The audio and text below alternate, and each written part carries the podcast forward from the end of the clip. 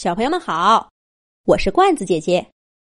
这一集的《动物西游》节目，罐子姐姐继续给小朋友们讲小猴淘淘学琴。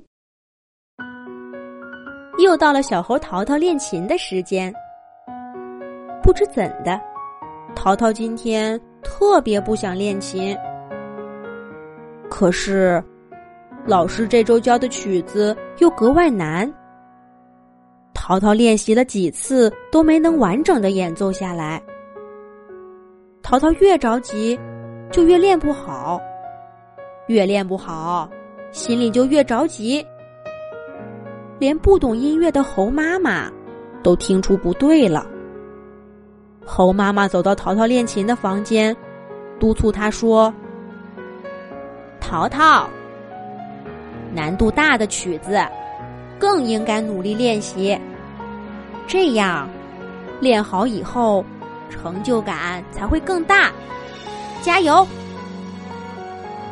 跟在后面的猴子爸爸看着淘淘皱成一团的小脸儿，不忍心的说：“我说猴妈妈，我看今天就别练了吧。”给淘淘放个假，明天再练。听了爸爸的话，小淘淘心里燃起了一朵希望的小火苗。可紧接着，妈妈的话就像一盆冰水，把这火苗给扑灭了。那怎么行呢？一天不练，就会退步两天。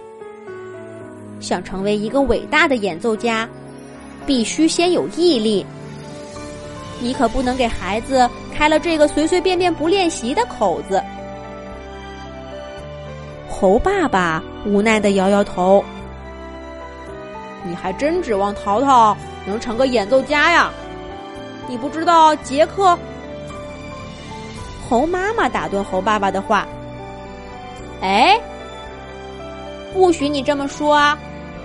我的淘淘一定能成为一个伟大的演奏家。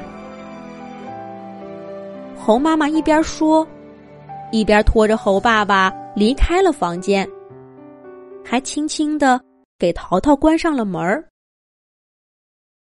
演奏家，演奏家。淘淘现在一听这个词就说不出的恼火，真不知道当初。他怎么会有这么一个梦想的？现在好了，这梦想全部都变成了妈妈给他的压力。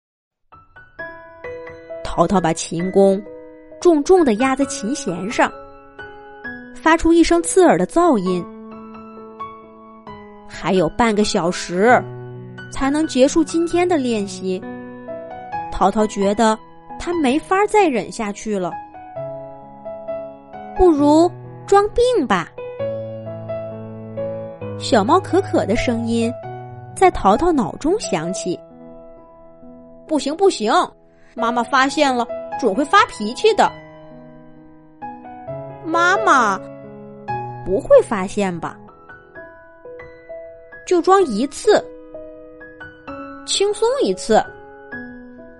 淘淘脑子里的两个声音，你一句我一句。说个不停，淘淘拉琴的爪爪不知不觉的停了下来。淘淘，怎么又不练啦？又是妈妈。小淘淘终于下定了决心，他把琴往小床上一扔，抱着脑袋叫了起来：“哎呦，哎呦！”我的头好疼啊！哎呦，哎呦！淘淘的喊声惊动了在厨房里忙碌的爸爸妈妈。猴爸爸冲进房间，只见淘淘蜷缩成一团儿，躺在床上直打滚儿。猴爸爸赶紧过去抱住了小淘淘，着急的问：“怎么了，淘淘？哪里不舒服？”淘淘流着眼泪。虚弱的说：“爸爸，我的头好疼，哎呦！”紧跟着进来的猴妈妈更紧张：“忽然头疼，这得去医院看看。我这就给熊猫医生打电话。淘淘一听要去医院，赶忙说：“妈妈，不不用了，我我刚刚忽然头疼了一下，可是爸爸妈妈一来，我就感觉好多了。我想，我我躺一会儿就没事儿了。”淘淘怎么能让熊猫医生来呢？那样不就露馅儿了吗？可是猴妈妈还是不放心。猴爸爸摸摸淘淘的头，对猴妈妈说：“我看也没什么大事儿，要不就今天不练琴了，好好休息休息。晚上要是再难受，咱们再去看医生。”小猴淘淘在爸爸的怀里用力的点了点头。这天晚上，妈妈给淘淘做了软乎乎的病号饭，怕他没胃口，还在里面加了点冰冰凉凉的桃子果冻。爸爸给淘淘拿出了游戏机，淘淘都不记得有多久没玩过这个了。小猫可可说的没错，装病果然可以让自己轻松许多。小猴淘淘觉得，这是他练琴以来过得最快乐的一个晚上。可这个晚上的幸福时光，只会让第二天的那一个小时变得更难熬。刚刚练习了二十分钟，淘淘。就已经看了七八次墙上的挂钟了。他脑子里不停的想着：“再装一次病吧，再装一次病吧。”可是连续两天生病，妈妈一定会带他去看医生的。淘淘好不容易熬过了两个晚上，到了第三天，他终于忍不住装肚子疼了。小猴淘淘很快发现，装病逃避练琴是会上瘾的。接下来不到一个月的时间里，淘淘已经用头疼、肚子疼、牙疼逃过三次练习了。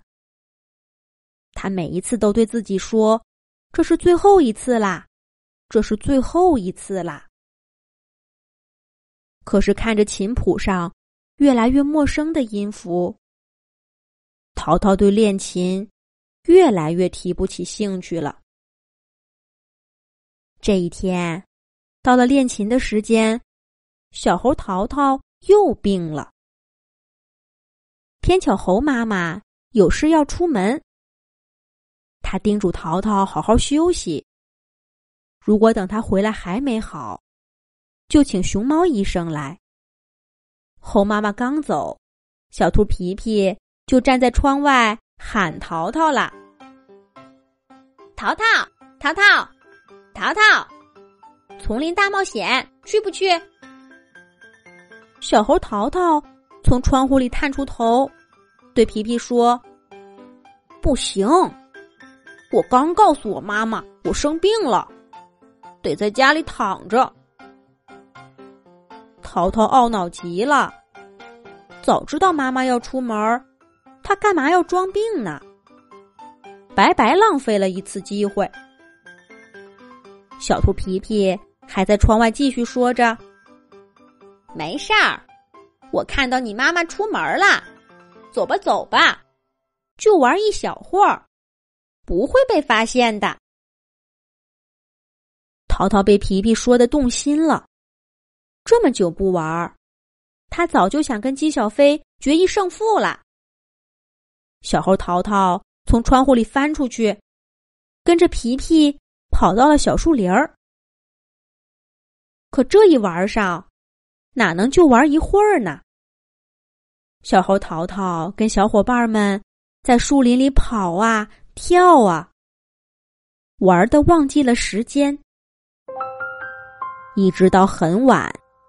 才想起来回家。糟了，猴妈妈肯定已经回去了。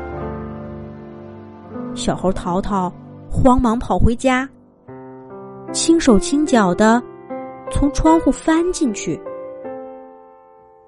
果然，猴妈妈正怒气冲冲的坐在床头呢。